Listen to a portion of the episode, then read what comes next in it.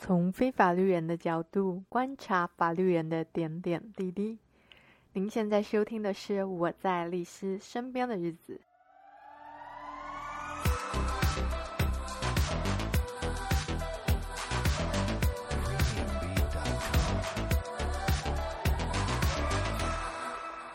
你知道我最近啊，我们的。IG 又跳了私讯，让我意识到一件事。哎呀，台大法律学分班又要招生，又要招生了。因为又有人跑来问我说：“哎，笔试到底要不要准？怎么准备？”因为他笔试有一科是在考分析能力测验，是他的题目其实就是阅读测验的题目。对，所以我觉得其实没有什么好准备。那当然，你说你你真的有心去大量刷那些题目，搞不好就被你刷中了。对啊，但我觉得那不是重点，因为其实那阅读测验，我觉得就是一个逻辑思考，嗯，就是你好好的整理你的思绪就 OK 的，不用说我要刷过题我才会。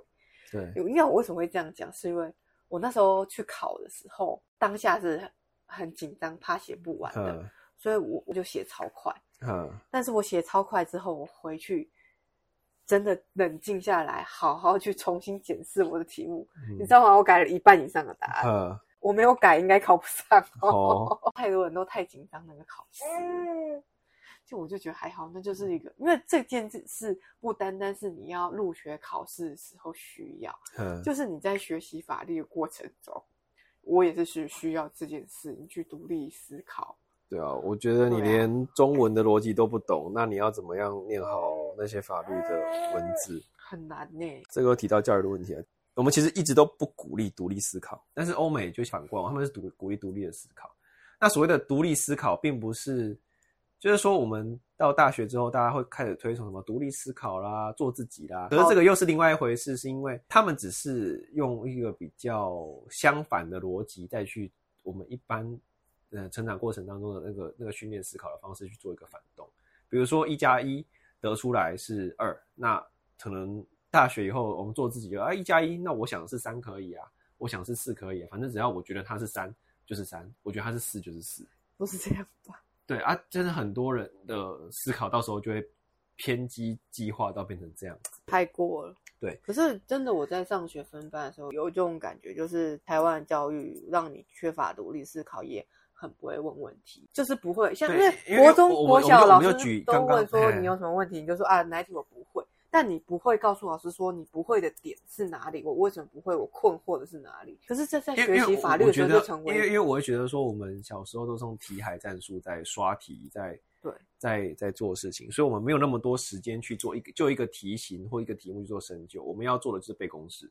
对，那像我刚刚提到的，一加一等于二，一加一等于二，可能你在学习阶段不会怀疑，因为那老师说就是这样子。对，那到长大之后，你可能就开始觉得说，我要反动，我我为什么要认可一加一等于二？我要认可的是一加一等于三，一加一等于四，我就是认为它是三，我就认为它是四。你不认为它是三，或你不认为它是四，你就不是我的朋友，就会产生这样的错，所以变成说一加一等于三的哦，就是一个同温层；一加一等于四就是一个同温层，然后就开始隔开，然后开始互互相互相去指责对方。可是你也你因为你没办法去说服一加一等于二的说，啊为什么一加一等于三？那你也没办法说服一加一等于三哦？为什么一加一等于四？嗯，就会产生平行线。但是其实真正欧美在训练我们的思考，我们叫 critical thinking，就是批判性思维的时候，其实是应该去想一件事情：是一加一真的等于二吗？而不是去说一加一等于三。多少？对，应该说一加一真的等于二吗？就说我们都很执着于那个答案，没有思考的过程嘛。对对，对。那为什么会这样子讲？说一加一。真的等于二吗？有些人真的得出来答案就是二啊？为什么？因为在特定的向量、特定的直线时间时间轴下，一加一在我们这个时间，在这个时间轴下，一加一本来就等于二。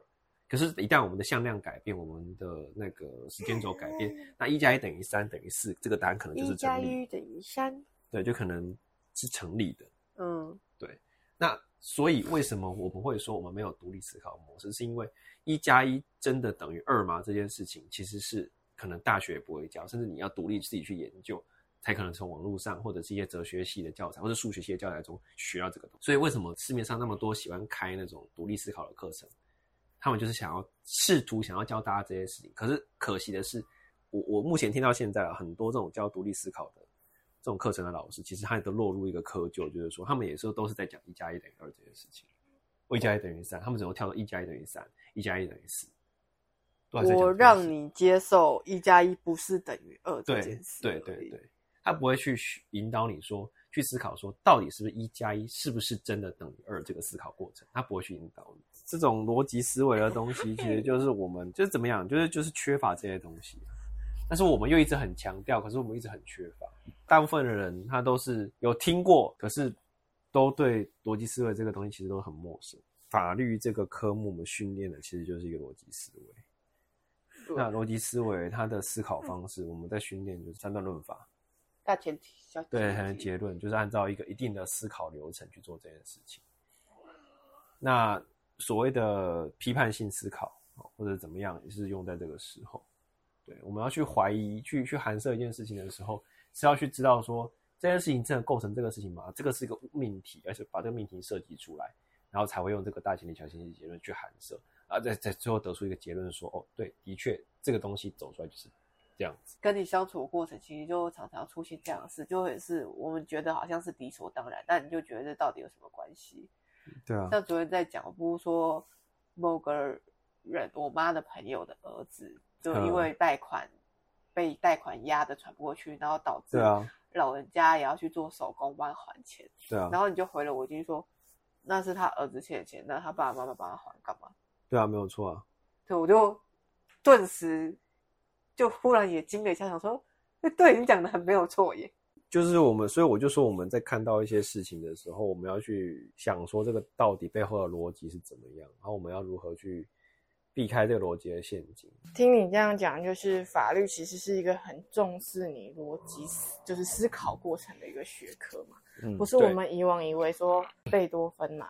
因为我跟你说，有一些记忆的课程很好笑，嗯、他就号称说，哎，让你可以背什么民法还是刑法，什么从第一条背最背到最后一条，其实超没意义的，嗯、因为你没有理解它，没没意义嘛，对不对？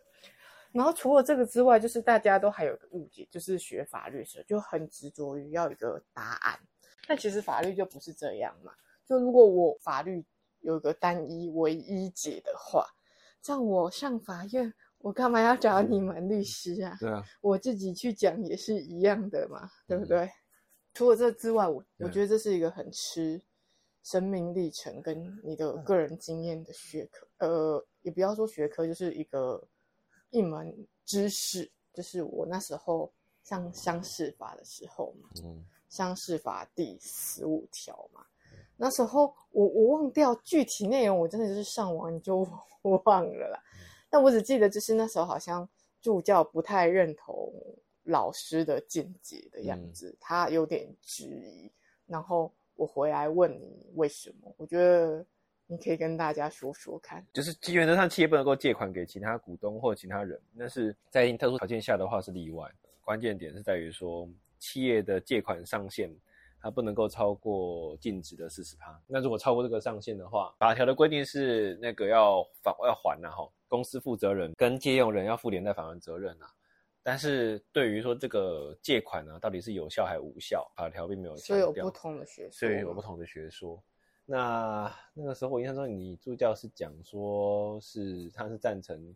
反正违反了就无效的见解，他好像意思就是说 百分之四十就是有什么好争执的，对，就是反正我超过就是超过啊。对，然后我们那时候老师的想法就跟我贴近比较像啊，因为其实我说实在，这百分之四十。